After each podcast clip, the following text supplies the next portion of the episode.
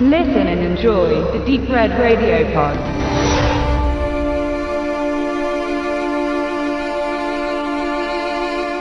Twilight Zone, Outer Limits, Area Indiana oder Tales from a Crypt sind TV-Produkte, die sich überwiegend eher mystischen und zum Teil gruseligen bis blättrigen Geschichten widmeten.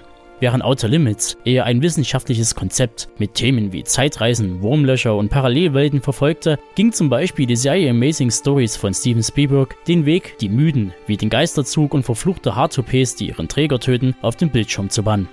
Viel wurde gewagt und erzählt. Doch irgendwann brauchte der Zuschauer mehr als fiktional erzählte Handlungen. Authentizität hieß das Stichwort. Und so startete in den 2000er Jahren die Serie Urban Legends, die sich, wie der Name es schon verrät, um Bigfoots, Bloody Marys und den Killer mit der Hakenhand kümmerte. Wohlgemerkt im Doku-Style. Dabei wurden immer gefakte und reale Stories gezeigt. Publikum konnte damals nach einer kurzen Werbeunterbrechung miträtseln, was wahr ist und was nicht. Wem dies jetzt irgendwie vertraut vorkommt, der liegt vollkommen richtig. Urban Legends war der Trittbrettfahrer der Mystery-Serie X-Factor mit Jonathan Frakes als Host der Show. Fünf Jahre, also 2007, nach Beendigung dieser beliebten Mythenanthologie der Unterhaltungsbranche, startete auf dem Sender FX Urban Legends, die nach drei Staffeln abgesetzt wurde und man nach zwei weiteren Jahren auf dem Channel Sci-Fi für eine letzte und vierte Staffel reanimierte. Soweit die Geschichte. Doch verweilen wir noch etwas bei dem Thema Urban Legends und dem Channel Sci-Fi. Am 11. Oktober 2016 startete auf dem Sender die erste Staffel Channel Zero von Autor Nick Antosca, bekannt durch die Serie Hannibal, und Chris Straub, ebenfalls Autor bei Echo Force, einer Website für Horrorfiction. Die Reihe Channel Zero umfasst dabei zwei Staffeln zu je sechs Episoden, wobei letztere im Herbst 2017 erscheint. Und wie kürzlich durch Sci-Fi Wire bekannt gegeben wurde, ist eine dritte Staffel schon in Sack und Tüten. Die Geschichten basieren dabei auf sogenannten Creepypastas. Das sind Geschichten, die sich mit unheimlichen oder schockierenden Begebenheiten befassen. Einige basieren auf realen Geschehnissen, die meisten sind allerdings frei erfunden, quasi Urban Legends. Im Fall der ersten Staffel Channel Zero Candle Cove handelt es sich um eine Legende, die sich übers Internet verbreitet hat. Straubs ursprüngliche Kurzgeschichte ist im Zuge einer Reihe von Forenbeiträgen entstanden, in der sich diverse Leute an eine Kindershow namens Candle Cove erinnern. Obwohl es sich anfangs um ein normales Kinderprogramm zu handeln scheint, treten in den Postings allmählich die verstörenden Aspekte dieser Show zutage. Sei es der gruselige Pirat oder der Skintaker, der ans Publikum wendend meint, dass er ihnen die Haut abzieht. Die Diskussion zur Serie endete dann mit einem Beitrag, der wie folgt lautete. Ich habe meine Mom heute im Altersheim besucht. Ich fragte sie über die frühen 70er, als ich 8, 9 Jahre alt war, aus und fragte sie, ob sie sich an eine Kinderserie namens Candle Cove erinnern könne.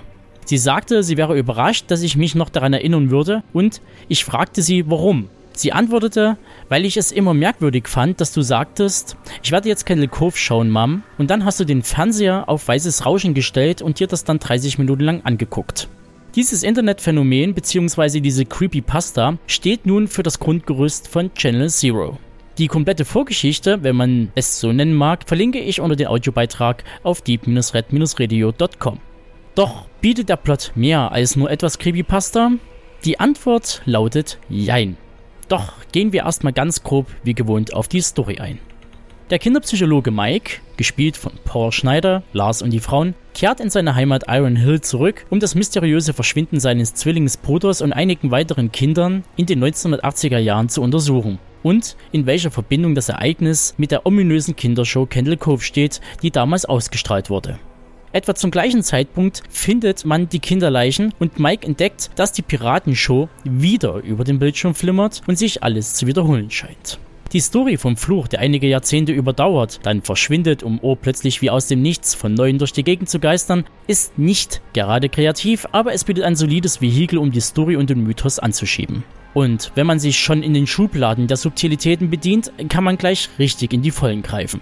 Denn was ist besser als eine Urban Legend, richtig eine zweite?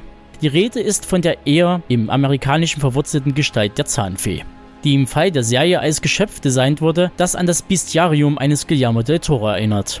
Im Großen und Ganzen kann man sagen, dass die Serie sich wie ein Stückwerk aus bekannten Horrorelementen und Epigonen anfühlt. Denn des Öfteren musste ich an Stephen Kings S, Kinder des Zorns oder Tommy Knockers denken, wenn zum Beispiel die erwachsene Bevölkerung von Iron Hill die gruselige TV-Serie als Hirngespinst abtut, aber man merkt, dass diese nur unliebsame Erinnerungen verdrängen wollen. Ähnlich der Storyline um Pennywise. Oder wenn die Kinder sich in Gruppen zusammenrotten und wie unter Hypnose Jagd auf Erwachsene machen.